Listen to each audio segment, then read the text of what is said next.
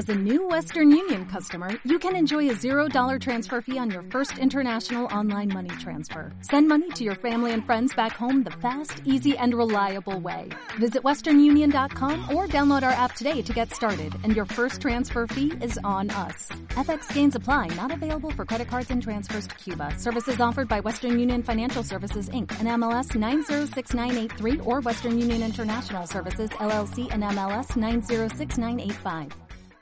Saludos cordiales, gentes del golf. La espera ha terminado. Llega el momento de... Bola provisional. Señoras y señores, yo sé que ustedes lo saben perfectamente, lo saben, pero eh, es que no puedo, no puedo reprimirme, lo tengo que decir. John Ram es una bestia, es una bestia parda, lo que hace este hombre. Segunda victoria consecutiva, no se cansa de, de, batir horizontes, de, superar límites. De, bueno, es impresionante. Qué mal nos tiene acostumbradas las madrugadas este chico de Barrica. Y que siga, ¿eh? que siga desvelándonos, que siga quitándonos el sueño, porque lo gozamos y es una auténtica maravilla. Victoria en el American Express. Eh, qué gozada, viéndolo desde Abu Dhabi o desde donde toque, o desde Barrica, o desde la Conchinchina. Hay que disfrutar, señores, de John Ram. Una victoria más. Les vamos a hablar, evidentemente, mucho de esa victoria de John Ram. Alguna que otra pincelada, por supuesto, de Abu Dhabi y de Dubai, donde ya estamos. Y también de una, de un encuentro muy interesante que se ha producido hoy mismo en Dubai entre Keith Pelly, jefe del circuito europeo, el jefe ejecutivo, y algunos periodistas que cubrimos habitualmente el European Tour y entre ellos evidentemente en esa reunión estaba Ten Golf. Así que no se lo pierdan porque hoy este podcast viene muy interesante. Empezamos. Que no son las flechas la culpa del indio, que no son las flechas la culpa del indio. Si hay viento, si llueve, no influye en el swing, no importa si es marzo, noviembre o abril la culpa del indio, culpa del indio, la culpa del indio, la culpa del indio.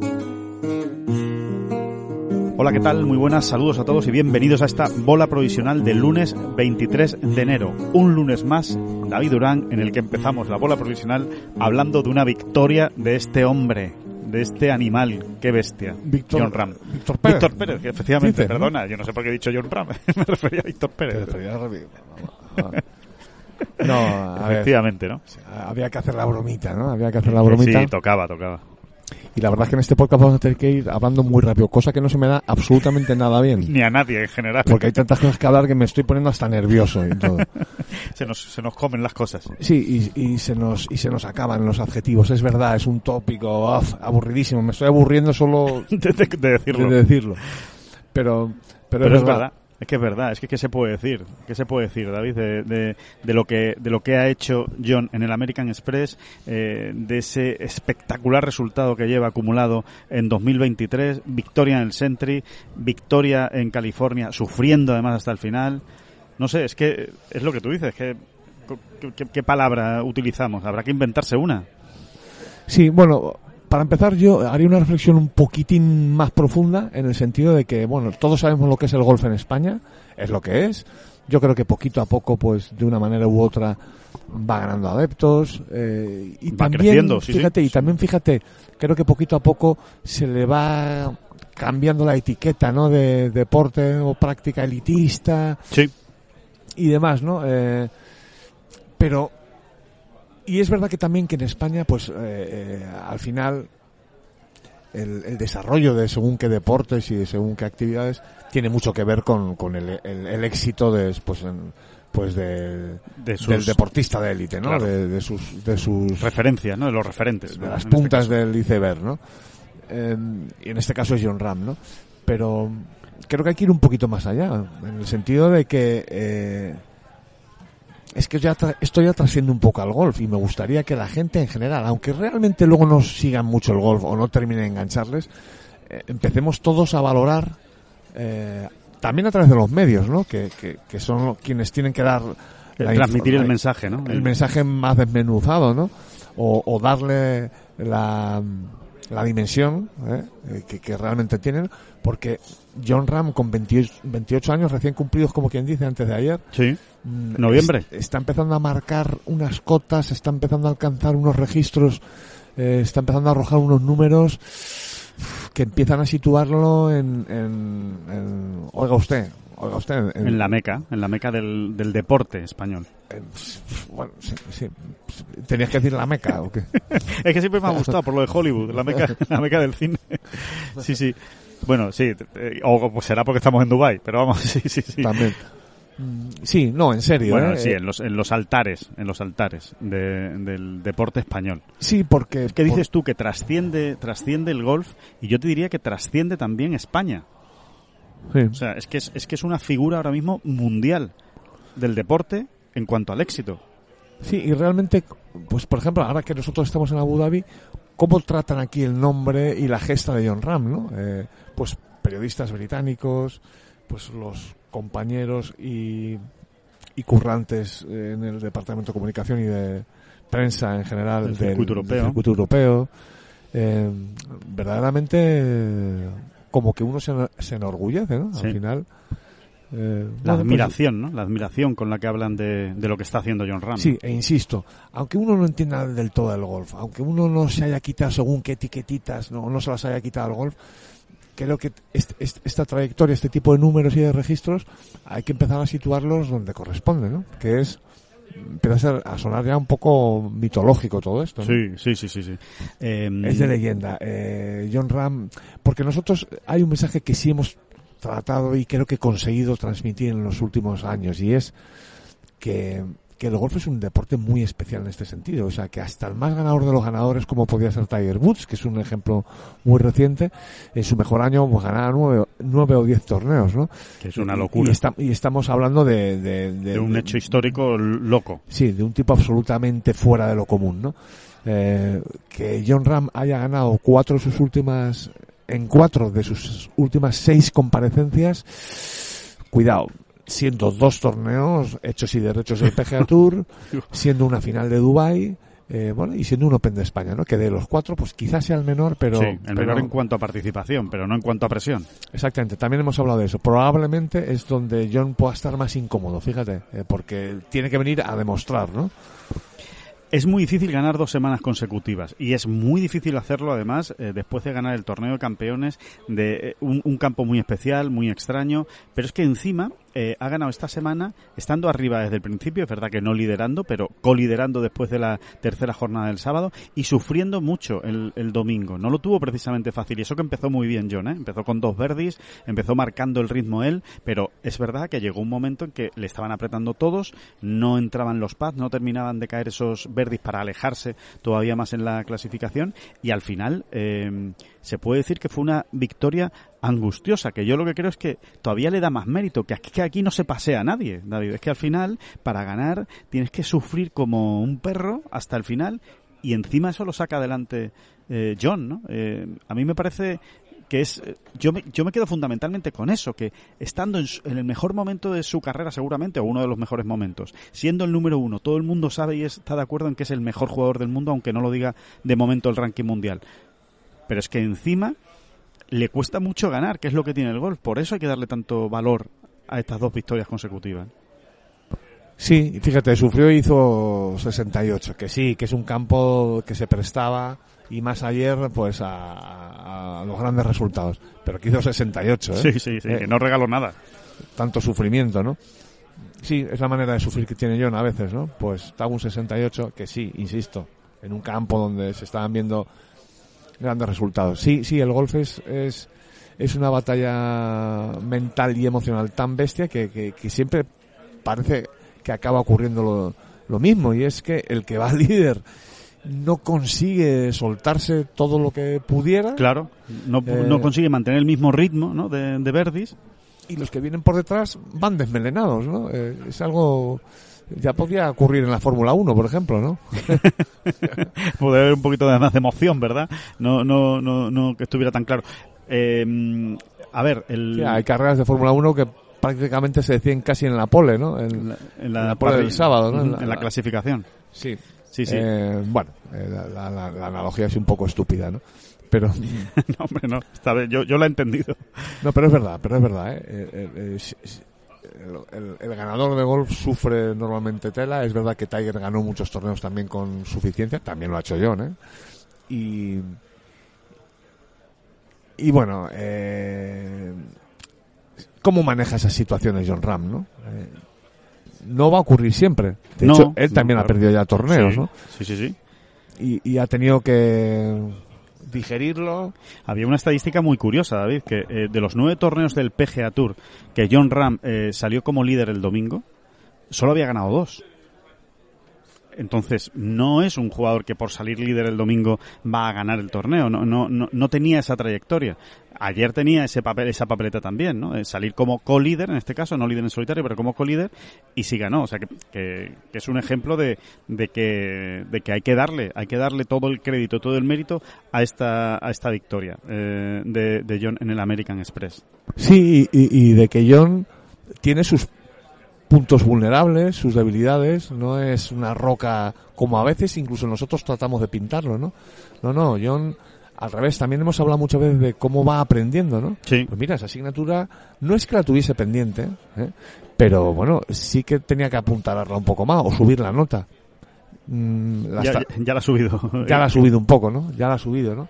Eh, porque además a él le gusta ser ese tipo de jugador. Sí. Eh, no hay más que repasar las declaraciones que ha hecho esta semana y a él le gusta ser ese tipo de jugador eh, mm, que domina, poderoso, ¿eh? que, que de alguna manera intimida. Ese es el jugador que quiere ser John Ram, ¿no? Sí. Es, es el perfil que más le gusta, probablemente porque Tiger era así. Es la referencia, claro, que es, que es Tiger Woods. Em, a ver, a mí, a mí hay una cosa, David, que me, que me, que me gusta mucho, ¿no? De, de toda esta historia, ¿no? De, de John Ram y que, y que realmente me, me quedo también con, con ese, con ese detalle, ¿no? Em, estamos hartos, pero hartos de ver en el golf gente que gana una semana y que la semana siguiente falla el corte. Hartos, o sea, sucede muchísimo.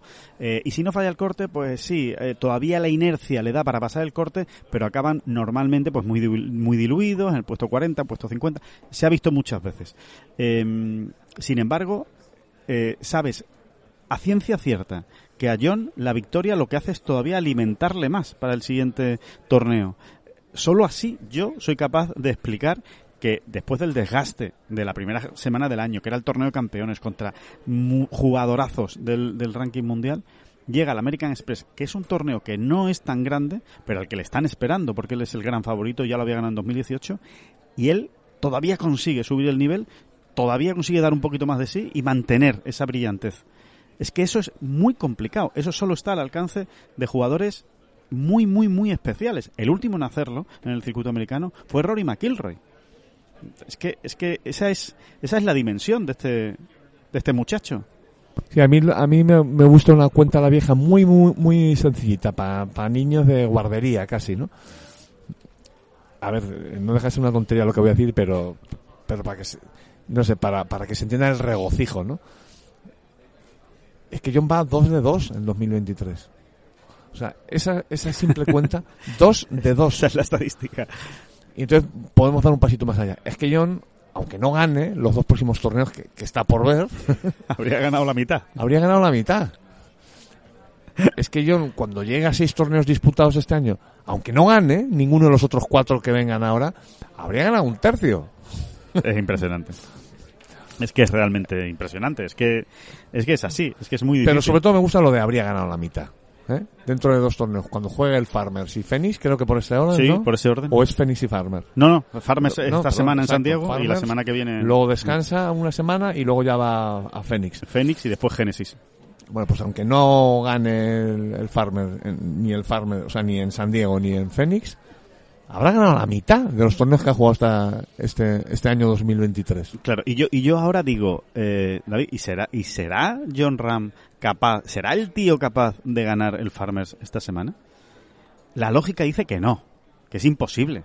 ¿Cómo vas a ganar tres veces seguidas en el, en el PGA Tour? De hecho, nos ponemos ese- esos deberes esta semana para saber quién fue el último que ganó tres semanas seguidas en el PGA Tour, que seguramente fuera Tiger Woods. Seguramente, pero bueno, lo veremos que igual hay alguien por ahí infiltrado. Tres semanas seguidas. Y sin embargo, o sea, la lógica te dice que no. Eh, es una monstruosidad, una barbaridad. Mm, Se habrá dado con, se cuentan con los dedos de una mano seguramente las veces que eso ha pasado en el circuito americano. Y sin embargo, yo, si tú me preguntas, me lo creo. Me dice, ¿tú ves a John ganando el domingo en San Diego, en Torrey Pines? Pues me lo creo, me lo creo que pueda volver a ganar. Dando por hecho que me parece casi rayando la ciencia ficción. Pues fíjate, casi me... Fíjate que, que, que es, es, es... Que va a su casa, como digamos, ¿no? Eh, a- o a una segunda casa, a una tercera casa, como que como queramos Un sitio muy especial para Un él. sitio muy especial para él. Ya, ya lo era antes de ganar el US Sí, Open sí, sí, sí, era un sitio especial por lo personal, no, no, Sí, no, sí, no sí, por sus exacto, resultados. por eso ya, ya te diría que incluso era especial para él mm, antes de ganar el primer Farmers que ganó, Sí, sí, sí, que fue su primera victoria en el PGA Tour además. No, simplemente es eh, han casado, o sea, John Ram y San Diego y Torrey Pines eh, es, es, es eh, bueno, pues eso, el, el típico amor a primera vista Sí, y a partir de ahí ha venido todo lo demás. Em, pues mira, se me ha ido el hilo, no sé qué te iba a decir. Sí, no, que... que tú, que tú sí que lo ves ganando en San Diego, me ibas a decir. No, no, te iba a decir que precisamente por todo esto quizá me gustaría que fuese... Otro sitio. Otro sitio, sí. Vale. Le daría alguna opción más. Sí, Esto es una tontería mía ahora que estoy... Sí, porque quizá vaya con demasiadas ganas. ¿eh? Quizá vaya con demasiadas ganas. ya, ya, puede ser, puede ser. O sí, o al revés. Aún de- así, yo te voy a decir una cosa. Pff, es que es jugársela, que es una tontería, pero yo le doy 60-40. 60 a que gana, 40 a que no. 40 que no. O sea, que lo ves, vamos, claro favorito. Si, si Pues fuese en otro 60-40. sitio, le daría 70-30. Está bien, me parece, me parece buena la, la analogía con el, con el campo. Bueno, si pues, fuese la final de Dubai le daría 95-5. Bueno, al final de Dubai yo creo que pueden dejar de presentarse el resto, porque eso, eso es tremendo. No, hay otra cosa eh, curiosa. Eh, es verdad que estamos hablando de la grandeza, de la leyenda de, de, de Tiger. Uy, de Tiger, de John, perdón. Es que iba a hablar de Tiger, por eso, por eso me he liado en, en- en mi cerebro enano. El- eh, resulta que había una leyenda, bueno, era una leyenda que acompaña a Tiger, que es la de los campos que se le dan bien a, a Tiger. Y que cuando él gana ahí, es capaz de repetir y de volver a ganar y de volver a ganar y de volver a ganar, que también es muy complicado eso, ¿eh? Bueno, pues Tiger lo hacía. Es que John está empezando a, a ser un Tigercito en ese sentido.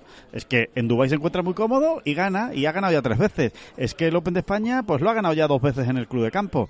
Es que el American Express lo ha ganado ya dos veces. Eh, no sé, hay algo, hay algo especial también en John, en que en cuanto él se encuentra cómodo en un sitio, sabe sacarle todo el fruto, que no se aburre, por decirlo de alguna manera. Al revés, eh, todavía le da más, eh, o sea, le sube la autoestima. Es decir, es que yo ya he ganado aquí. Ahora Sí. que me ganen, No, ahí la diferencia es cómo tratamos o cómo gestionamos la confianza, ese, ese amplio claro, y... y la expectativa, ¿no? Eh, no, o sea, cuando se dice, mira, este jugador de lo que sea tiene, tiene confianza por esto, por esto y por esto, ¿no? Pues la confianza para los mortales, para ti, para mí, para la gente en general, eh, es, se toma y se gestiona y se disfruta, sobre todo se disfruta porque uno con confianza es otra persona distinta, de una manera. Y los grandes campeones, eh, como que de alguna manera eh, consiguen multiplicarlo por tres, ¿no? Es, Eso es una de las características del gran campeón, ¿no? sí, es sencillamente eso, yo creo, ¿eh? Yo creo. Sí. Eh, Y, pero a- es- y aparte, y aparte que, que no, quiero decir, uno de los grandes enemigos, sin ninguna duda, del golf, y también lo ha sido de, de John Ram, ¿eh? en, en ciertos momentos de, de su carrera, eh, son las expectativas. Pero es que en el caso de John, yo creo que es uno de los jugadores que mejor eh, y, con, y con más poderío lidian precisamente con las expectativas. Ah, que todo el mundo piensa que esta semana me toca a mí ganar. Bueno, pues, pues allá que voy, pues a, a ver quién me gana a mí. Y hay otros jugadores que saldrían huyendo y con las orejas hachas cuando tú les dices, oye, oye, esta semana parece que te toca ganar a ti, ¿no? Y John lo asume con naturalidad. Yo creo que es una de las una de esas características, ¿no? Que le da ese valor diferencial a este a esta barbaridad de deportista. Muchas veces lo hemos dicho ya aquí, eh, David, en esta bola provisional, lo hemos escrito en Ten Golf, ¿no? Eh, esa, esa comparativa con, con Rafa Nadal, ¿no? Si, si no es John Ram el siguiente, Rafa Nadal, del deporte español, está en ello, ¿eh? Está en ello. O sea, mm, vamos a ver quién es capaz de, de pelearle ese, ese cetro ¿eh? a, John Ram como gran referencia. Carlos Alcaraz está en ello, eh, hay otros, por supuesto, los eh, Mar Márquez, en fin, hay, hay otros deportistas, pero de la, con la dimensión que está adquiriendo John, hay muy poco en España. Sí, es por donde hemos empezado, una de las cosas que, por las que hemos empezado esta, esta bola provisional. Sí, hay que irle que te guste más o menos el golf o no, y me refiero por ejemplo a periodistas deportivos, sí. hay que irle haciendo un huequecillo a John Ram. Periodistas futboleros, ¿no? Sobre todo. Sí, de lo que sea, ¿no? Hay muchos eh, periodistas futboleros que son perfectamente capaces de, entender la dimensión de este deportista, ¿no? Y hay que ir haciendo un hueco, hay que, ir haciendo un hueco en, el, en la leyenda del deporte español, sabiendo que todavía le quedan muchas páginas por escribir y, y sobre todo en los grandes, ¿no? Yo estoy convencido que John, eh, después de ganar ayer, entre bromas y veras consigo mismo, fíjate lo que te estoy diciendo, ya hay algo en lo que está pensando. Y es que sí, que sí, que esto está muy bien, que ha ganado los torneos, pero donde hay que ganar es donde hay que ganar. Él ya está pensando eso, Alejandro. Totalmente. ¿Eh? Totalmente, totalmente, es así, es así. Eh, es mal, entre bromas y veras. Es más, entre bromas, y veras, entre bromas y veras, más bromas que veras, por supuesto, estará diciendo, a ver si estoy gastando las balas de este año, que donde hay que gastarlas es donde hay que gastarlas. sí, sí, sí, sí. Eh, porque esa va a ser su gran lucha, fíjate, este año. Sobre todo ahora que ha empezado también, ¿no? Porque, claro. Mm, hasta dónde van a subir las expectativas y el, nivel de las apuestas con, está a la vuelta de la esquina. con John Ram, ¿no? De todas maneras, de aquí a abril cambian mucho las cosas. sí, sí, Y además que quedan muchos nos torneos. Olvidaremos, quedan muchos torneos. Quedan muchos torneos y muy buenos que se van a jugar. Quedan batallas entre eh, jugadores, eh, bueno, pues entre top del ranking mundial. Yo soy el primero que acaba de decir eh, algo así como que le doy un 60-40 a John, 60 a favor, 40 no, a ganar en Torrey Pines. Venga, vamos a bajarlo al suelo, ¿eh? Me da exactamente igual que gane o no gane. Hombre, sí me gustaría, creo que has hecho un apunte muy interesante que es el de ese, ¿no? El de, el de este fenómeno que se ha mm, en golf casi como en ningún otro deporte y es mm, que el ganador de una semana eh, muchas veces, y es verdad, ¿no? Como que se desinfla y no rinde, ¿no? no rinde ni la mitad de bien que el anterior. Eh, yo me voy a quedar con eso. Sí, me, creo que, que rinda, ¿no? Que rinda. Que dé la cara que haga lo que pueda, eh, luego entrarán o no algunos pads, etcétera, etcétera. Y yo creo que, que, que, de hecho, fíjate, te voy a decir una cosa, yo creo que si a John le, le, viésemos, me lo voy a inventar, no quedar octavo en Torrey Pines eh, esta semana en el Farmers, creo que sería para celebrarlo de verdad. ¿eh? Y no me estoy poniendo estupendo, lo pienso sí, sí. con absoluta honestidad. ¿eh? Firmo debajo, firmo debajo. Sí, creo que hay que bajarla al suelo, hablando de golf sobre todo de verdad que creo que hay que bajar al suelo porque es que ganar en golf mm, no deja de ser un pelín lotería. No deja de ser un sí, Son tres pases bien tirados que no entran, ¿eh? Y quien dice tres dice uno en el momento decisivo. Bueno, en, el mismo, en la misma resolución del torneo ayer de John, tiene esos momentos de azar que juegan a su favor y que podían haberle caído en contra, ¿no? Como en ese hoyo 14 que tiene un pad muy delicado de par y que él mete y que tiene un pad de verde bastante claro de Davis Thompson y lo falla, ¿no? O como en el 16 que puede tirar a green de 2 y se le queda casi colgando eh, que no cae al, al bunker del al cráter del hoyo 16 ese famoso eh, de, milagro, ¿no? Y se mantiene ahí puede hacer un verde fácil. Claro, son, son esos pequeños detalles que oye que podía que, que es que estamos hablando de dos palmos a la izquierda ¿eh? y que y que la bola se hubiera caído y que seguramente ya no habría tenido esa opción de hacer el Verdi, ¿no? Entonces, claro, claro que la, la suerte influye, ¿no? Y, y, por eso es todavía más difícil ganar. Eh, esa, esa es la, la realidad. Sí, sí, sí, la famosa los famosos registros de valoración que hay en baloncesto, por sí, ejemplo. Efectivamente, Creo que si que si hubiese un sistema de hacerlo en golf, que lo habrá, ¿eh? Lo habrá. Yo ahora mismo o, o, quizá habría que explicarlo mejor y, y hacerlo más más sencillo, ¿no? Eh, pero si existiese ese sistema en golf, creo que nos demostraría que prácticamente los 15 primeros de cualquier torneo podrían haberlo ganado. Creo que ese sistema de evaluación nos demostraría de algún, de algún modo que los 15 primeros de cada torneo, puedo decir 15 como podrían ser 12, 8 de cada o 20. Torneo, ya depende de cada torneo, sí. Realmente han sido matices, ¿no? Y como el golf sigo pensando que es el deporte donde el azar eh, más interviene, sin ninguna, sin ninguna duda, pues más todavía, ¿no? Creo que realmente tú te coges la diferencia entre Víctor Pérez y me dices el noveno, ¿quién quedó noveno? Pues te lo voy a decir ahora mismo, hombre. Sí, pues bueno, a, bote pronto, eh, noveno concretamente no lo sé, pero dentro del top ten, por ejemplo, pues estuvo Francesco Molinari o estuvo eh, Tyrrell Hatton. eh, Vale, si, hubiese un una- sistema de valoración técnico perfecto que restase y, y- y sumase según Factores. parcelas, factores, estoy convencido que andarían todos muy apretados. Sí, ¿no? sí, Eh, sí. Imagínate entre John Ram y Davis Thompson. Cómo acabarían de, de- de- de empatados esta semana, eh, teniendo en cuenta que después de cuatro días, después de 72 hoyos, solo un golpe les, les separó, ¿no? Con lo cual, claro, es que es que es así, es que, es que la diferencia es tan pequeña que por eso hay que valorar, celebrar, disfrutar y descorchar una botella de champán cada vez que se gana un torneo de, de golf. No perder nunca esa perspectiva, no acostumbrarnos, o mal acostumbrarnos en este caso. Sí, exactamente. Por eso te digo, ¿no? Si, si le vemos por ahí arriba, eh, más o menos, mm, haciendo sus cositas, eh, jugando y, y metido en el torneo, eh, con una gran actitud y demás, que yo creo que todo eso lo vamos a ver, sinceramente lo Sí. pienso, pues creo que, que ya es motivo de, sobre todo de interés, fíjate, ya no es de celebración, es de, de seguir ahí, de, de seguir, de seguirle a este tipo. ¿Qué pasa con este tío, no? ¿Qué pasa con este tío? ¿Por no? qué? ¿Por qué? ¿Por qué es tan es tan avasallador, ¿no? Porque hace lo que hace, ¿no? ¿Qué, qué es lo que hay detrás? Bueno, pues eh, pues mírenlo, mírenlo y no se lo y no se lo pierdan. que habrá por- luego cuatro o seis imbéciles eh, que es, ha dicho imbéciles, ¿eh? Imbéciles que, que estén esperando a que Jonah termine una semana Ah, el amargadetes. vigésimo octavo Te refieres a los amargadetes. falle un corte no sé si eso de fallar un corte entra todavía en, la- en las ecuaciones pero que lo sabrá que lo sabrá para recordar "Ah", porque es que lo- tanto lo que hablan, tanto lo que dicen, pues fíjate que ahora ha fallado el corte. pues lo sabrá Bueno, lo pues a- sabrá allá sabrá que, que, que no me cruce yo con ellos. y esto, Esto no es una ¿Esto- amenaza. esto qué es? ¿Esto qué es una amenaza? ¿Esto qué es una amenaza? Sí, sí, sí, es una amenaza. Que no me cruce yo con ellos. Que está haciendo mucho gimnasio últimamente. Oye, que mm, por cierto, hablando de ranking mundial, eh, Como que les reviento. Adiós, de la primera adiós que se está viniendo arriba.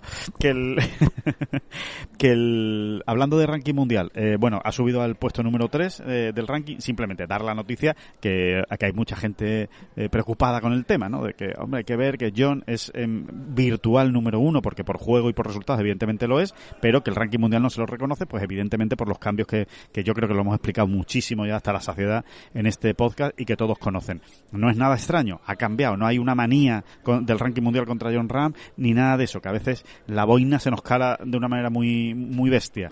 Eh, es verdad que habría que ajustar el ranking mundial y que nos podrá, parecer más justo o menos justo, pero que lo que le está pasando a John Ram no es único de él, le está pasando también a otros muchos que están consiguiendo buenos resultados y se sube menos ahora mismo en la, en la clasificación. Es más difícil subir porque está todavía demasiado mezclado con el ranking mundial antiguo. En cualquier caso, la noticia que ha subido al tercer puesto y la noticia de verdad es que esta semana en el Farmers tiene la posibilidad de ser ya número uno del mundo. O sea que efectivamente sus resultados están contando para el ranking mundial. No se ha olvidado nadie de meterlos ¿no? en, el, en el Excel. Sí, lo vuelvo a decir muy rápidamente, a ver si consigo explicarlo un poco mejor que las otras veces. Eh, hoy en día se suma menos, se su- sumas menos puntos al ranking mundial. de hecho. De hecho, hemos, eh, hemos hecho un cálculo aproximado que se está sumando un 40% menos. No, no, perdón, un bas- bastante más, bastante más. Un 60, incluso en algunos casos 70% menos. Sí, sí. Eso le está ocurriendo a todo el mundo. Pero, como el nuevo ranking mundial solo lleva en, en vigencia, digamos, cinco meses, seis meses, eh, todavía pesan mucho los registros nominales, o sea, perdón, nominales, eh, eh, Numéricos. numéricos, numéricos del anterior ranking. Y entonces, ¿qué ocurre? Pues eh, como digamos que los jugadores, mucho. todos los jugadores están luchando todavía contra aquellos registros numéricos. Entonces se avanza menos. En cuanto todos esos registros, en cuanto se siga- sigamos sumando meses, pues esos registros anteriores irán desapareciendo, No irán perdiendo peso y se impondrá de, de- de- se, se impondrá el nuevo sistema y todo se aclarará más. Yo creo que más o Y menos. será se entiende. todo, desde el punto de vista del aficionado, más lógico. Ah, pues un tío gana y sube muchos puestos. O, o gana muchas posiciones. Bueno, total, que tiene la oportunidad este fin de semana si gana el Farmer, si queda segundo o si queda tercero. Tiene que dar en el top 3, John, para tener una oportunidad. ¿Qué oportunidades son esas? ¿Qué cuentas? Eso se lo tendremos que hacer más adelante, porque depende de que se puedan borrar jugadores de los torneos y también depende, evidentemente, de lo que Rory McIlroy haga en Dubai, que es donde juega esta semana. Aquí en el Hero Dubai. eh, donde ya estamos nosotros ahora Sí. mismo. Quizá a alguno le parezca, con razón, que estamos así un poco hablando incluso en Un susurros. poco más bajo, sí. Estamos ya en la instalados en la sala de prensa, en la maravillosa, probablemente la mejor del año ya a día de Bueno, hoy. ¿no? aquí estamos viendo el green del 9 y el green del 18. Sí, sí, o sea, green sala- compartido. para, para que ustedes se hagan cuenta del asunto, eh, se hagan una idea del asunto. El- la, la, la rueda de prensa del, de este torneo aquí en Dubai, que no es donde estaba antes, pero este es el segundo año que, que está ya aquí, está prácticamente, eh, o sea, se asoma al green del 9. Sí, es un balcón sobre el green del 9. Es un balcón sobre el green del 9. Quien, quien, quien vaya a verlo esta, esta semana por la Que nos tele salude. torneo, que nos salude, por favor.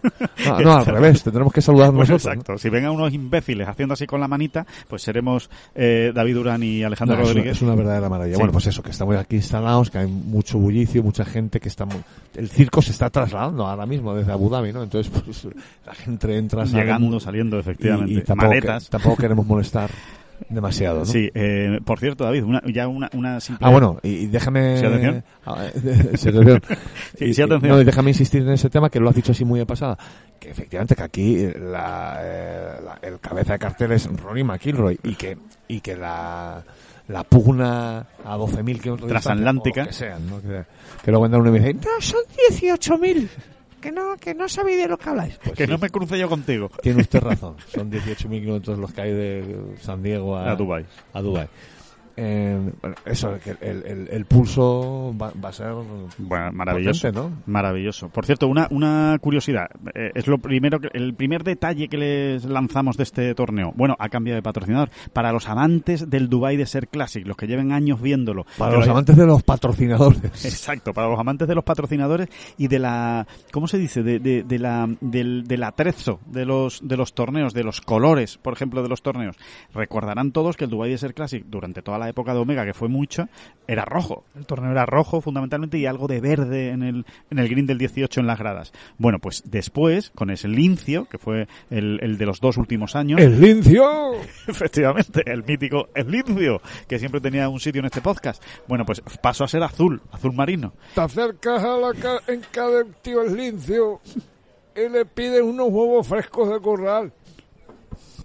Bueno, pues el Lincio ya no lo tenemos por aquí, aunque siga hablando en este podcast, por supuesto, porque siempre tendrá un sitio en este podcast el Lincio. Eh, pero eh, este año eh, se ha sustituido por Hero. Hero, eh, el mismo que el torneo de, de Tiger Woods, es el patrocinador del Dubai Desert Classic. ¿Y qué es lo que ha cambiado? Pues que es negro. El color del torneo es negro. A Alejandro le gustaba más rojo y a mí Sí. me gusta mucho más negro. Sí, a David le gusta más negro. El negro es verdad que es más elegante y David es un tío más elegante que yo. Pero eh, a mí el No, negro- no, no, no es más elegante, según, Sí. ¿eh? Según. Normalmente. Eh, pero a mí es que el negro me, me parece que lo veo todo más pequeño.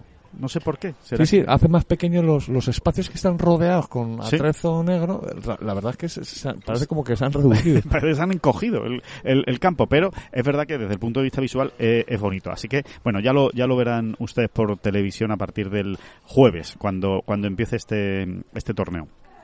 Por cierto, David, no podemos dejar de hablar de John Ram, que vamos a dejar ya, ¿eh? porque vamos a saltar a otro tema muy interesante de esa reunión. Eh, ya les digo que hemos tenido todos los periodistas aquí desplazados, o unos cuantos periodistas aquí desplazados. ¿Cuánto llevamos Kate de Pelly. podcast ya? Pues mira, llevamos media horita. Ah, bueno, bien, no, no, esto que estábamos ya en... No, no, no, está, esto está controlado, el, el tema numérico. Estamos hablando rápido. ¿eh? Estamos, sí, al final Pim, pam, lo pim, estamos pam, claro, consiguiendo. que también hay que... Ay, Dios mío. Que, mm, Ay, Dios mío.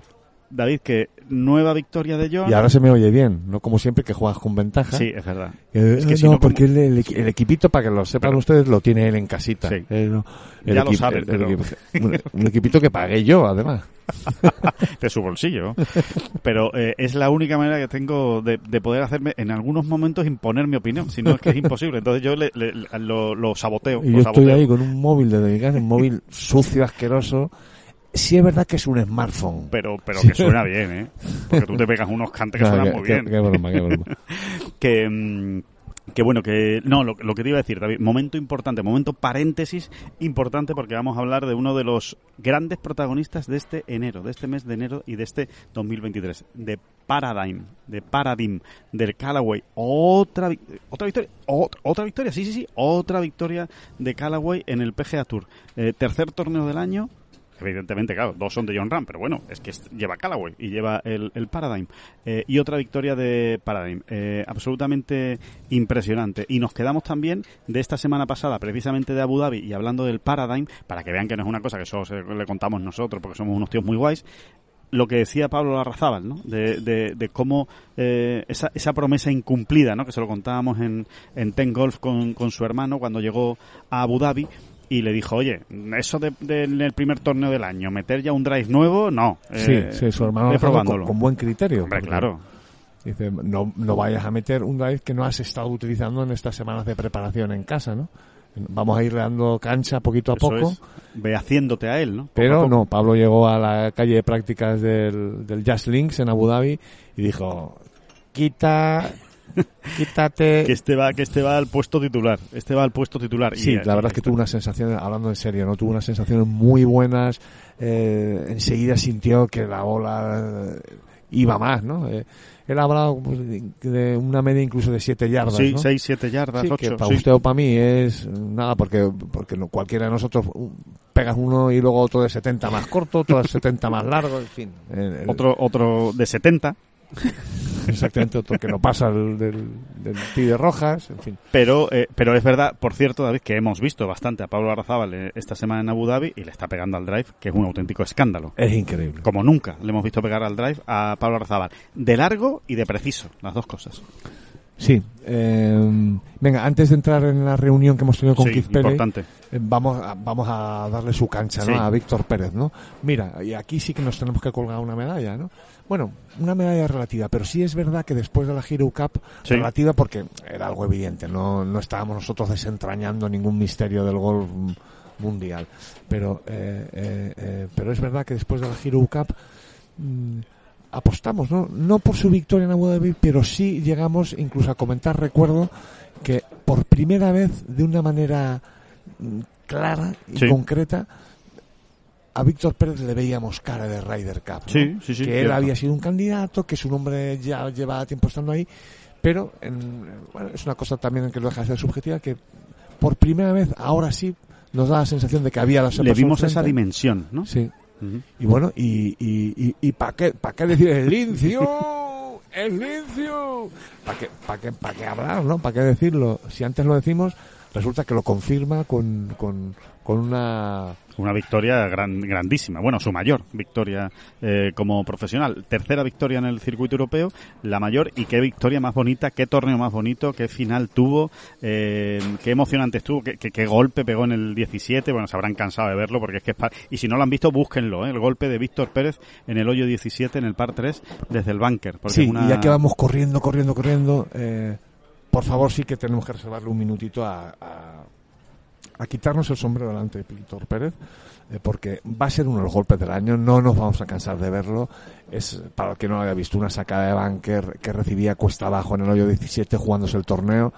Mm, verdaderamente, eh, él, él, según confesó luego, ya se había apuntado al bogey ahí. Sí. Concretamente él dijo, estoy en una posición en la que lo normal es hacer tres y medio. Sí, La sí. media es tres y medio. Exacto. Entonces, eh, bueno, mm, búsquenlo, búsquenlo, pero vamos, se lo contamos más o menos. Hace una, hace una sacada de banquet impresionante, eh, la bola pica mm, pasada la bandera y con el spin de retroceso entra entra y saca un verdi ah, que, no, que no existía, no existía de ninguna manera. Bueno, pues eh, aquí viene el momento de quitarse el sombrero, ¿no? Él lo explica muy bien, no se va por la tangente y dice, mira, señores, yo no estaba intentando ese golpe. De hecho, me sale la bola demasiado limpia y por eso ocurre todo lo que ocurre. Yo, él está intentando Pegarla más pesada, de hecho. arrimar la bola, darla más pesadita, arrimar la bola justo para sacarla del bunker y que rodara, porque era cuesta abajo, hacia la, hacia, el- la bandera. hacia la bandera y a ver si había suerte y pegaba en el mástil. Así, es, así es. Eso es lo que le estaba... hizo exactamente lo contrario. Exactamente. O sea, pegó un golpe, un globo, digamos, muy alto, muy bien pegado, muy limpio, una muy bien maravilla. pellizcado. Eh, muy bien, exacto, muy bien pellizcado y, y le hizo backspin picando por detrás de la bandera, ¿no? Casi, casi, casi la bola venía escalando, ¿no? Para entrar en el hoyo. Sí, es verdad, es cierto. Y ahora venga usted y dígame que el azar no entra en, el, en las victorias y en el mundo del gol, ¿no? Pues ese es, ese es un gran ejemplo. Y ya está, y acabo. Y acto seguido en el hoyo 18 se mete en un lío de salida, par 5, la lleva al bunker de salida, desde el tee, y desde allí la bola no se le había quedado muy bien, pega un golpe mm, bastante pobre, pero es que realmente no era sencillo, tuvo dudas, Arriesgó quizá más de la cuenta. la bola se va a ojos de todo el mundo al agua, al pero, obstáculo. pero la encuentran allí, la encuentran allí a dos metros del agua, no, no había, increíblemente, la bola se quedó en una pendiente más bien durita, Sí. todavía nadie entiende cómo esa bola aguantó allí. No cayó, sí. Y él mismo tampoco lo entendía. Dije, yo cuando llegué allí y vi que estaba la bola, dije, bueno, ya tiene que ser mi semana, claro. Es que te- Totalmente. no, o sea, porque, no. porque él mismo reconocía, es que si esa bola está en el agua, he perdido el torneo. Di- Dice, si, si esa bola, concretamente vino a decir, si esa bola está en el agua, y tenía que estar en el agua, Claro, o sea, porque cuando yo la vi salir y caer donde cayó, eh, hubiese perdido el torneo. ¿no? Y Eh, me gustó muchísimo que un Sí. jugador, eh, porque tú lo puedes comentar así un poquito tan general, hombre, no era exactamente lo que yo tal, lo que yo cual. No, no, no, no, Víctor Pérez, eh, ¿sabes por qué? Porque de alguna manera está describiendo su deporte. sí, sí, porque lo entiende bien. Porque Víctor Pérez entiende Y- bien y el golf. porque cuando luego le veamos llorar entre comillas diciendo es que hay que ver la bola cómo se me ha quedado Otro, ot- otra semana que pierda un torneo le diremos tú sí A ti te creo. a ti te creo tú sí A puedes mí cuéntame decirlo". esa batallita. Sí. Porque tú sí, sí. cuéntame Es que- esa batallita que la voy a contar yo también David, y cosas que solo podemos ver nosotros estando en los torneos, y que yo creo que esto al final a la gente le gusta. Qué ilusión tenía Víctor Pérez después de ganar, ¿eh? Qué felicidad tenía. Era como una especie de... Era una mezcla entre peso que me he quitado encima, felicidad, entusiasmo, ilusión, no sé, llámalo como sea, tranquilidad de espíritu. Además es un tipo como bastante retraído o sea, Sí. no es un tipo sí, sí. extrovertido Al contrario. para quien no le conozca nada es ¿no? tímido. es bastante tímido es un tipo serio como serio sosete incluso Sí, no va saludando a la gente de aquí y allá cuando te lo No, cruzas en un campo de tipo golf. que De hecho, hay franceses como Levy o el mismo mítico Abret, Tomás Levet, o Abret, por supuesto, que sí, sí, sí eran gente muy extrovertida, graciosa, que incluso les veías hablando en voz alta como a los españoles, ¿no? Tenía esa, esa vena latina, ¿no? Sí. Pero Pérez no. Para nada. Pérez o sea, parece de nórdico, de hecho. Sí, pero pero parece de... Nacido en Helsinki, ¿no? Y, y- y habiendo pasado la infancia en, en, en Oslo. Mismamente. Pues eh, no sé, igual igual es, no, no sé. no- Bueno, pues este tipo, este tipo con ese perfil entraba en la, en la rueda de prensa, en la sala de prensa de Abu Dhabi, gritando. A grito limpio con el trofeo en, en- levantándolo, ¿no? Realmente curioso, ¿no? Y eso, eso se puede... eh, se, se complementa con unas imágenes que sí que vio todo el mundo por la tele porque eran primeros planos de cómo estaba suspirando Y cómo resoplando. estaba resoplando uf, porque no Que le no- llegaba el, el- el- aire a la- no le llegaba el aire Lo nervioso que estaba. cuando, cuando firmó el bogey en el 18, ¿no? Y su caddy echándole la mano por los hombros diciendo, venga, ya está, tranquilo. Sí. parece que esto ya va muy bien, ¿no? Tiene, que- tiene que hacer un Eagle casi imposible Lee. Por cierto, mm, luchando por el torneo, otro muchacho... Otro parado, ¿no? paradigm, efectivamente. Por si, no por si no se habían dado cuenta. No pesados. No, no, pero eh, pues son detalles, son detalles y, así es. Sí, y que Paradigm sponsor, sponsoriza también este podcast. Por supuesto, Alejandro. eh, efectivamente. y si encima lo hacen bien, como para callarnos, imagínense, ¿no? Bueno, que nos metemos con tema reunión, ¿no? Eh, vamos ya con esta charla que hemos tenido. Ha durado prácticamente una hora, 55 minutos aproximadamente. Ha sido en, bueno, pues en, en una de las dependencias de aquí del, del torneo de Dubái, concretamente en la oficina del, del torneo, una mesa larga. Eh, habremos estado, no lo he contado, pero seríamos unos 12 periodistas quizás. Sí, 14, ¿no? 12, 14 periodistas Keith Pelly y el jefe de comunicación del circuito europeo, Scott Crockett, que también estaba, pues, bueno, llevando, ¿no? Moderando, por decirlo de alguna manera, esa charla. No ha sido una rueda de prensa, no ha habido cámaras, eh, no ha sido una, una, una rueda de prensa al uso, ¿no? Pero tampoco era off the record. No, era todo on the record. Además, ha quedado muy claro. De hecho, se ha podido grabar. Tenemos todos grabada la, la conversación de una hora. Se han tratado muchos temas, pero nosotros vamos a destacar, bueno, vamos a destacar algunos de los que se han, de los que se han Lo tratado. primero, yo creo, Alejandro, el ambiente. ¿El Eso es lo ambiente más sobre importante. qué? ¿El ambiente sobre qué? Eh, bueno, pues sobre... Mira, esta misma mañana colgábamos un vídeo, Alejandro, ¿no? Desde Sí. Abu Dhabi. eh, Una, una primicia realmente, ¿no? Y es que eh, eh, eh, situando en el tiempo y en, la- en el calendario el famoso contencioso donde se va a decidir, bueno, buena parte de lo que ocurra El futuro del circuito en- europeo. el, el futuro del circuito De esos europeo jugadores y- del circuito y europeo. de lo que está ocurriendo en- con este famoso cisma y demás, ¿no? Eh, adelantábamos las fechas, ¿no? Del 6 al 11 de febrero eh, va a tener lugar ese eh, que no es un juicio. No es además- un juicio, es una, es una mediación arbitral, por decirlo de alguna manera, una conciliación. Exactamente. Un, un juez, un, juez que no tiene por qué haber aprobado la, la proposición de juez. Me refiero a una persona juez, ¿no? A alguien que, que Un mediador, en este caso. exactamente que va a mediar y que va de- y que va a dictar quién tiene razón eh, y en qué cosas las tienes y en qué cosas no. Bueno, bueno, pues eh, Se ha confirmado, no- no- ha confirmado Keith Pelly en esta reunión que efectivamente las fechas son del 6 al 11 de febrero y que ahí es donde se van a escuchar a todas las partes y a partir de ahí tomará una decisión. ¿Esto significa que el día 12 de febrero vamos a saber ya qué sí, pasa? que por eso, per- perdóname que es que tenía que hacer ese paréntesis porque esta mañana eh, concretamente yo he dado por hecho, hemos dado por hecho que, que, que a mediados de febrero entendíamos que iba a haber una resolución. Bueno, pues no, no. eh, No se sabe. no se sabe, o sea, Concretamente, oficialmente, lo que nos han dicho en el circuito europeo es que esperan que el proceso de deliberación de este mediador dure varias semanas. Concretamente han dicho several weeks. Así, así que si esta mañana decíamos que seguramente a mediados de febrero íbamos a tener una, una resolución ya oficial, pues no, hay que, hay que llevarla un poquito más allá en el tiempo. Quizás sea a mediados de marzo, a lo mejor. Exactamente, mediados de marzo, finales de marzo, bueno, por ahí. Eso es la parte objetiva, esa es la parte de la información que les contamos de esa reunión, que lo que ha hecho, bueno, pues es corroborar lo que les contábamos en el vídeo esta mañana, ya eh, negro sobre blanco. Pero lo que tú ibas a decir, David, la parte más subjetiva, lo que nos ha parecido, lo que nos ha trascendido de esa reunión y de las caras de Keith Pelly y de la gente del circuito europeo. Sí, de la prudencia e incertidumbre con, Con la que se manejan. Con la que se manejan y hablan, ¿no? Eh, prudencia al hablar e incertidumbre que se respira, que se corta en el ambiente, ¿no? ¿Significa eso que el circuito europeo ve perdido ese contencioso, esa mediación, como queramos llamarlo? Eh, no, no, no. De hecho, se gasta mucho dinero el circuito europeo Muchísimo ¿no? en asesoramiento jurídico, etcétera. ¿no? Hablan de más de 5 millones de, de euros. Se ha llegado a eso. La verdad me importa poco, ¿no? Bueno. Eh, Dos ya me parecería una burrada, uno también. Además, Eh, no, con- no controlo las minutas de los abogados londinenses. Exactamente, que hasta por hecho que son de, de Londres, podrían ser de Kent, perfectamente. Que es ahí donde está, ¿no? El- la jurisprudencia. Se marca en Kent hombre, de por toda la vida. En Oxford de toda la vida. De Dios. Eh, no, pero, eh, pero es verdad que es, es, eh, es bueno trasladar esto que, que al final lo hemos vivido en primera persona. Ese Sí. el ambiente que se Sombrío. es de un poco sombrío, un poco de decir, vamos a ver.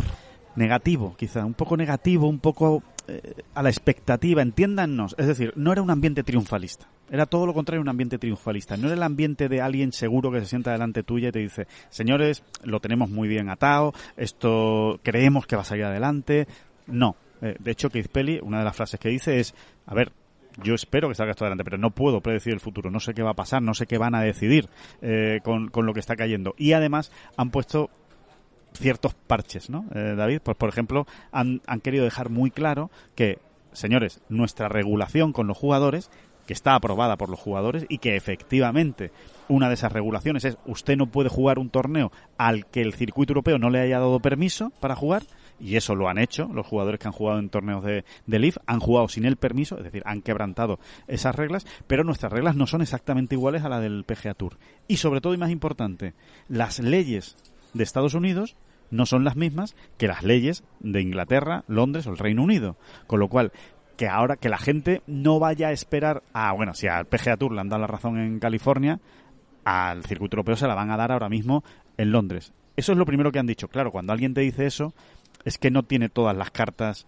eh, en su manga, ¿no? Eh, para, para ganar esta, esta baza, ¿no? Esta baza tan, tan importante. Y además, efectivamente, como tú decías, David, se han mostrado muy cautos, muy prudentes y midiendo mucho las palabras y, esperando pues a que a, ver qué, ocurre con esta resolución. Está muy bien preparada, se han puesto en manos de abogados. Va a estar Keith Pelly en esa en esa mediación eh, representando al, al circuito europeo y los jugadores del IF que estime conveniente el mediador que vayan allí para, para declarar del 6 al 11 de febrero. ¿Qué es lo que se va a decidir? Por si hay allí pasarán todos, ¿eh? Por allí pasará Adriano Taegui, por allí pasará Bisberger eh, Jan Poulter, probablemente probablemente todos los todos, que están Justin en el Harding, eh, Sean Norris, Lee Westwood, en fin, todos los que están metidos en el en el medio, salvo algunos que sí se han quitado de la Sí, Sergio García, por ejemplo. Exactamente, de, la reclamación, ¿no? Se podría decir que esto es una reclamación, porque hay una cosa también importante, no le quieren llamar juicio porque no es un juicio, eh, es una especie de reclamación, ¿no? Ante un mediador. Sergio García, efectivamente, David, se ha quitado de, de medio y no y no está dentro de esa de esa reclamación. Por cierto, hablando precisamente de Sergio García, el otro, el otro, el otro tema que yo creo que nos deja, ¿no? La reunión con Keith Pelly. Sí, para nosotros enseguida se va a entender es el otro tema estrella, ¿no? Hombre, eh, está muy claro porque a nosotros, por lo menos, sinceramente lo tenemos que decir, nos ha abierto los ojos. Yo por lo menos pensaba que era de otra manera. no habíamos caído, de esas veces que, yo pensaba que era de otra manera y Sergio también pensaba que era de otra manera, ¿eh? y el entorno de Sergio también pensaba que era de otra, de otra manera. Eh, nosotros lo que creíamos, y así se lo hemos contado también esta bola provisional, y se lo hemos contado erróneamente por lo que nosotros hemos sabido hoy, es que Sergio, el año pasado, al no eh, cumplir con el mínimo de torneos estipulado eh, por el circuito europeo, había perdido la categoría de miembro y por tanto ya no podía ser elegible para este año para jugar la Ryder Cup. ¿Por qué? Porque tampoco iba a poder jugar este año el circuito europeo por no haber cumplido el mínimo el año anterior bueno. Déjame hacer el sonido. Error. error, efectivamente. Es un, es un error porque, eh, ¿qué es lo que ocurre? Pues que Sergio, como todos eh, saben, y si no se lo contamos nosotros, es miembro honorario del circuito europeo. Se le hizo miembro honorario después de ganar el Masters de Augusta, como se ha hecho durante muchos años con todos los que han ganado medios. Se les han hecho miembro honorario. Por ejemplo, Patty Reed. ¿Qué es lo que ocurre? Que a los miembros honorarios le rigen unas reglas diferentes a los miembros normales, por decirlo de alguna manera, del circuito europeo. Por lo tanto, esas características especiales del miembro honorario hace que aunque jugara, aunque no llegara el año pasado al mínimo de torneos, Sergio, por ser miembro honorario, podría estar jugando esta semana en Dubai. Eso por un lado, podría estar jugando esta semana en Dubai y por otro lado, es elegible para la Ryder Cup. A día de hoy es elegible para la Ryder Cup hasta que decida el mediador. y además que es que la manera en cómo lo han dicho, eh, como lo ha dicho Keith Pelley, mm, lo que deja entrever también es que Luke Donald es plenamente consciente de ello. Sí, sí, sí. Por eso Luke Donald cada vez que se le pregunta por el tema dice, si es que yo no sé, no sé lo que puedo hacer ahora mismo, no sé con qué jugadores puedo contar, porque efectivamente con esos jugadores sí puede contar. O sea, con Sergio García, que parecía que ya se le había acabado la Ryder Cup, no, cuidado. Como el mediador después de escuchar todas las declaraciones, decida que la razón es de los jugadores y que por lo tanto el circuito europeo no puede prohibir o suspender a los jugadores por haber jugado un torneo de Leaf Golf sin el permiso del circuito europeo, cuidado que entramos en un escenario diferente, porque a partir de ese momento, efectivamente, todos esos jugadores son elegibles, por supuesto, para jugar en los torneos del circuito europeo y son elegibles para Ryder Cup. En este caso, Sergio García. ¿Qué hará Sergio García? Esa es la pregunta del millón. Claro, ese, ese es otro tema, ¿no? O sea, todos sabemos qué, haría Adriano Taegui en ese caso. Por supuesto. Si, yo me gano el puesto, lo, está demostrando. Porque me ha dado la razón la mediación y me meto en el equipo, o bien Luke Donald alucina conmigo y me incluye entre sus seis selecciones, allá que me voy corriendo a jugar la Radio Cup a Roma.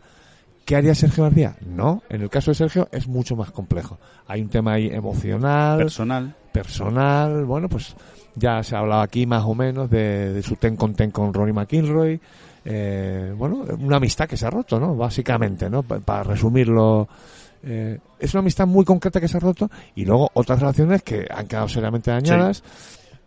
Entonces, eh, en realidad, Sergio eso es lo que más está valorando, diciendo, es que no, no me apetece jugar la Ryder Cup porque luego en una Ryder Cup, si es algo es ambiente de equipo, un vestuario, Muy emocional. un todos a una y mm, pues Sergio no lo ve, no no siente que va a estar ahí incómodo, ¿no? Entonces, Es decir, la conclusión, David, yo creo, si finalmente el mediador le da la razón a los jugadores y Sergio, por lo tanto, pudiera jugar la Ryder Cup, a nosotros por lo menos nos da la sensación de que eso no va a suceder, salvo que haya una reunión previa, salvo que se sienten todas las tendrían partes. que suceder una serie de acontecimientos y voy a decirlo muy claro, probablemente con Luke Donald de mediador y, y que empezaría por una reunión o una charla o un no sé qué entre Rory McIlroy y Sergio García. No, no, Por ahí empieza. no le voy a dar muchas y más por ahí acaba.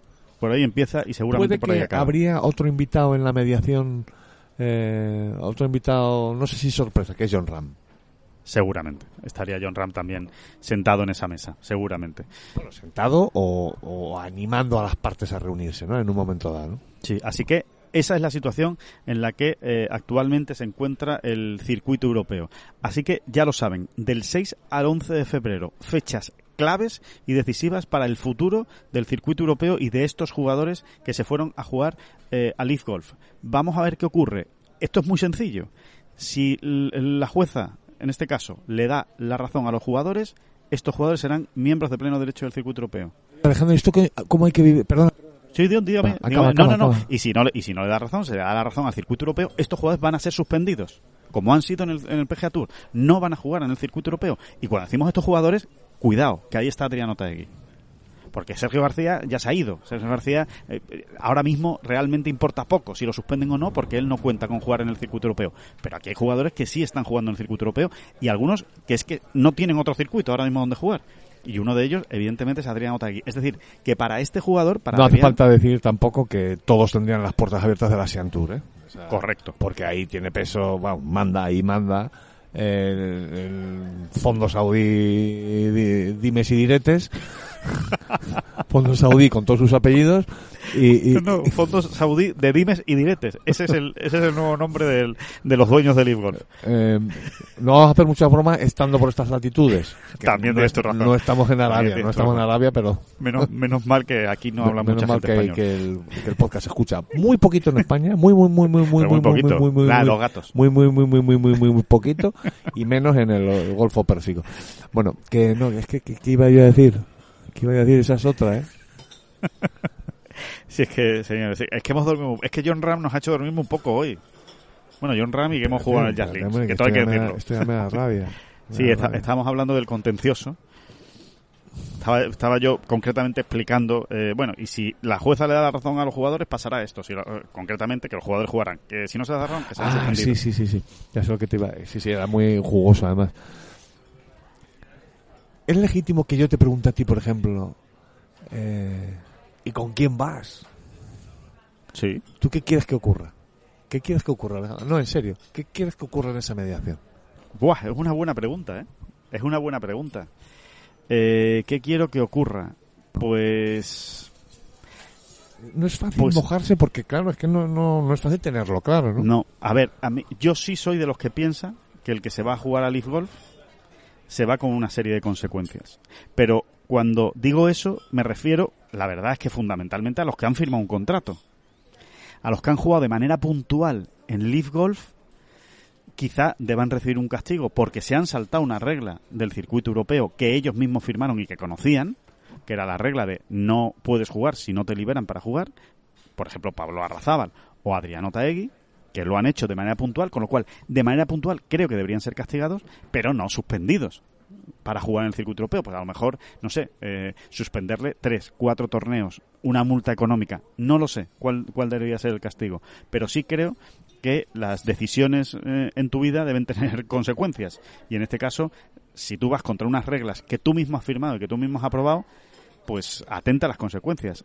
Yo sí voy en este sentido con espero que le den la razón al circuito europeo, porque si no el circuito europeo se va a convertir en una especie de gatera por la que se van a meter los jugadores de Leaf Golf cada vez que quieran, pues, oye, jugar un gran torneo donde pueda, porque he sido eh, miembro del circuito europeo, y para ganar eh, puntos de ranking mundial. Y además creo, que es una de las preguntas que se le ha hecho también a Keith Pelly, que complicaría la relación del circuito europeo con el PGA Tour.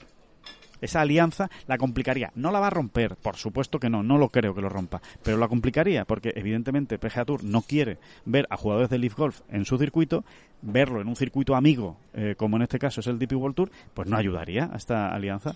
Con lo cual, yo creo que lo ideal sería eso. Suspenda usted. Si usted tiene contrato con Leaf Golf, no puede jugar en el circuito europeo.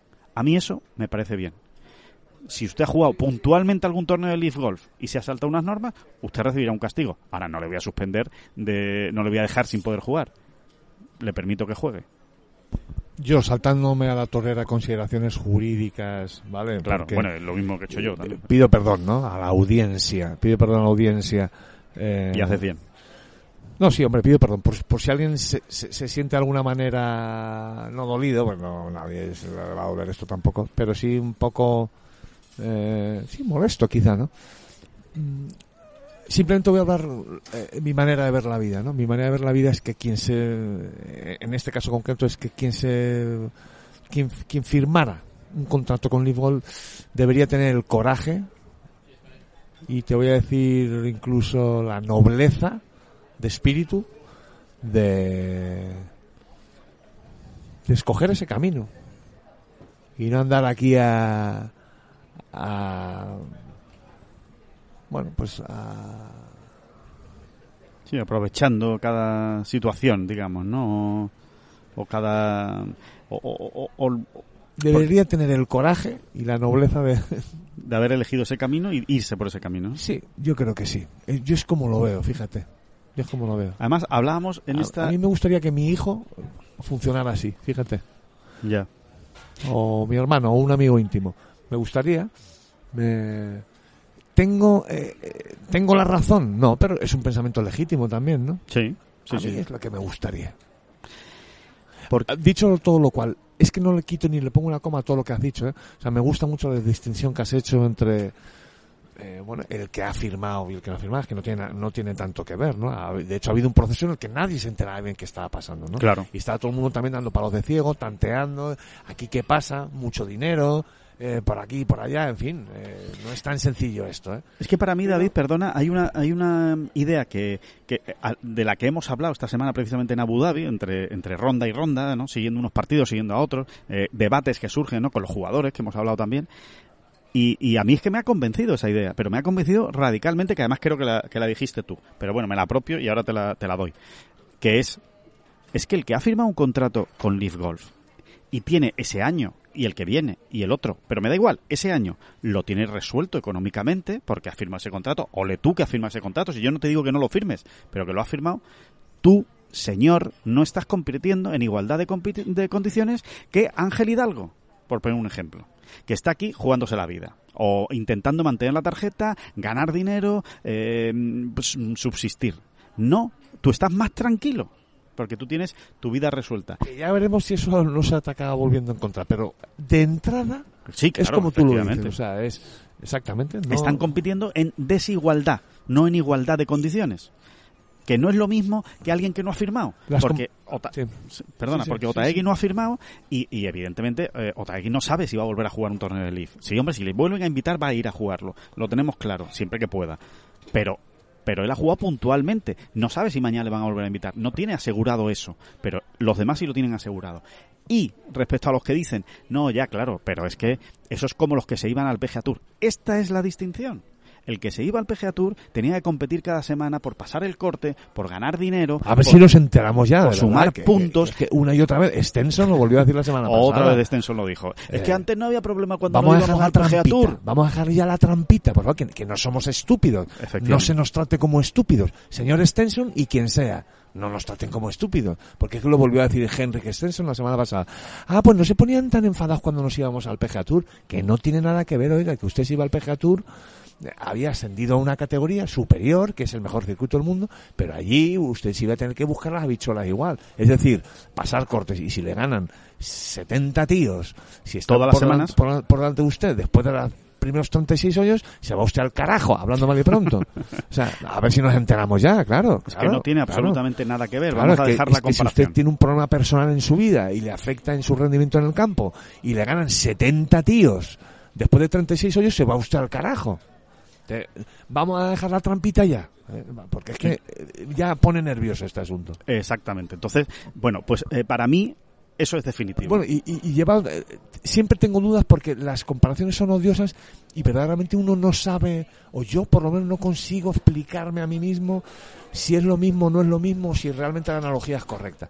Pero, claro, yo lo llevo a mi terreno. Yo soy periodista, ¿no? Y entonces yo ahora trabajo para Tengolf, ¿no? Tengolf me paga un sueldo. Pero ahora me ficha... Eh, me- me- me- que, que me ha ocurrido, de hecho, no, no. Eh, el Washington Post, ¿no? Correcto. El, el Washington Post me coge y me dice, eh, oye, oye, que queremos que seas el director. Se, se nos ha ido la pelota completamente y nos, no sabemos qué hacer con nuestro producto y creemos que eres el idóneo. nos apetece que seas el director del Washington Post o el delegado del Washington Post en, en, en, en- en las Islas Mauricio. Efectivamente. Que te está vamos a pagar apretando allí mucho, una está casita. apretando allí mucho. Ahora mismo la información del. Washington Post. Bueno, eh, eh, y le vamos a pagar ese y yo cojo y digo, pues mira, sí, sí, sí, sí, sí, mira, lo voy a pillar. ¿Cuánto me decís que me, cuánto decís que me pagáis? Pero si no os importa, yo voy a, yo voy a seguir en, en Ten Golf también. Eh, no, oiga, no, usted va a firmar con el Washington Post, ¿no? No, sí, sí, yo voy a firmar con el Washington Post, pero yo sigo en Ten Golf, cobrando también el otro sueldo. ¿Qué problema hay? Ya me arreglaré yo para... No, ¿A ti te parece normal? Claro. o, o quien trabaja en una aseguradora, le ficha a otra aseguradora o eh, consigue una oportunidad mejor en otra aseguradora y siguen las dos. ¿Cómo- ¿Eso a quién se lo plantea? ¿De qué manera lo planteas? Eh, ¿No? Sí, totalmente. Yo creo que es un totalmente. poco así, ¿no? Es así, es así. Es, es, es bastante de sentido común, ¿no? Eh, al En el final. fondo, sí. Es que es así. O. Sí, sí, sí. Es que yo lo veo exactamente igual. Cuando hay unos compromisos por medio y aunque no haya contrato firmado, tú cuando eres miembro, en este caso del circuito europeo, firmas y, te, y, y adquieres unos compromisos. Oiga usted, es así. Sí, sí, y cumples unas normas, ¿no? Así que, eh, bueno, pues ya veremos qué es lo que sucede, pero ya lo saben, ¿eh? Ahí tienen ustedes todas las claves encima de la mesa sobre lo que va a pasar en los próximos días. Oiga, que no quedan tanto, ¿eh? Que estamos hablando de que la semana que viene empieza ya el juicio. Bueno, concretamente dentro de dos semanas, dentro de dos lunes empieza el, el juicio, el día 6 de febrero. Le llamo juicio, pero no se le debe llamar juicio, pero bueno, para que todos ustedes me entiendan, la eh, reclamación. Hay que ver cómo me he equivocado yo con mis pantalones cortos, ¿eh, David? ¿Pero qué está pasando? No, no, nos ha equivocado usted, se, se está equivocando el tiempo. Se está El, equivocando. el muchacho nos viene unas bermuditas, se me pone unas bermuditas Sí. y, es- y hace un frío hoy en Pero, Dubái. pero que pela. Un frío a ver, no pela. es que haga un frío, frío el que están pasando ustedes en España. Sí, así sí. que un respeto a la gente. Al Vamos frío. a- Vamos, a respetar vamos a respetar el frío. y a la gente. Pero, pero es verdad que no es normal lo, lo que... No, no. O sea que ahora mismo, no sé, igual hay 7, 8 grados bajo cero. Vamos, ahora mismo en... No, no. No, pero eh, podemos estar perfectamente a 15, 16 grados. Sí, que aquí no, no lo esperas, ¿no? No, no, Parece espera, como que- en Bermudas. Un imbécil como yo, pues viene en Bermudas y, y efectivamente, pues metiendo la patita. Así que nada, y nos ha llovido también hoy, ¿eh? Nos ha chispeado, aunque hay unas gotitas. bonito, ¿eh? eso ha sido bonito. En el camino de Abu Dhabi. Eh, David, no hemos hablado de tu, de tu Verdi. Ni lo vamos a hacer, fíjate. No lo vamos a hablar. Sí, hombre, sí. Sí, no, que he hecho un en el hoyo 8 del Jazz Links. Vamos. Hay que ver la poquita importancia que se nos da el muchacho cuando lo hace bien. No, que, ha, que no, ha- pues, has pegado un que- buen que- golpe, que que en cogido el green que en ese sentido y has yo- metido un gran par. Yo en ese sentido tengo... Y es que tampoco lo hacemos tantas veces, entonces tenemos que... Ya, pero si hubiésemos jugado medio bien, ¿verdad? Una partida de No, es que eso no define nuestro juego. Es verdad que no define nuestro juego, Claro. pero, pero es bonito. Bueno, bueno, venga, sí, pues he pegado un hierro 5 Maravilloso. maravilloso. Eh, hasta la he parado en ese green que no se sabe cómo, pero bueno, la he mandado al fondo y luego he metido un pad de 22 metros. Por lo menos. con varias caídas, bueno, una locura. Una locura. Y entonces ahora me preguntaría, ya, pero tú sido azar. ¿no pues no. Yo lo estaba tirando ahí. Muy claro. Ya está. Y el Hierro 5 Y también. el que quiera creerse lo que se lo crea. Sí, estamos hablando de Víctor Pérez. Está Víctor Pérez y David Durán, es lo mismo. que mm, bueno pues nada que ya sí que ahora sí ahora sí que de verdad les dejamos. Eh, que como siempre que muchísimas gracias a todos por escuchar esta bola provisional que estamos toda esta semana en Dubai apúntense a Tengolf métanse en Tengolf todos los días suscríbanse si no lo han hecho ya que yo sé que prácticamente todo lo que nos están escuchando son suscriptores pero si no lo han hecho, suscríbanse, que ahí van a ver todas las historias de esta, de esta semana y que nos volvemos a escuchar el jueves, que les contaremos todos los detalles aquí de Dubai, que les contaremos los detalles del Farmer, en fin, pues no vamos a contarles cosas esta semana, pues no vamos a ser pesados. Así que nada, que se lo pasen bien mientras tanto. Muchísimas gracias a todos y muchísimas gracias David Durán, Vamos a Víctor recuperar, Pérez. un, vamos a recuperar un clásico. Hay quien maneja mi barca aquí.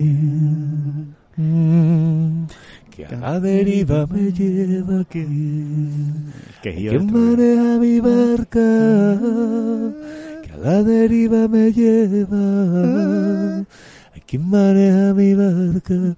Que a la deriva que a mí me lleva. No son las flechas la culpa del indio, que no son las flechas la culpa del indio. Si hay viento, si llueve, no influye en el swing, no importa si es marzo, noviembre o abril. La culpa del indio, la culpa del indio, la culpa del indio, la culpa del indio.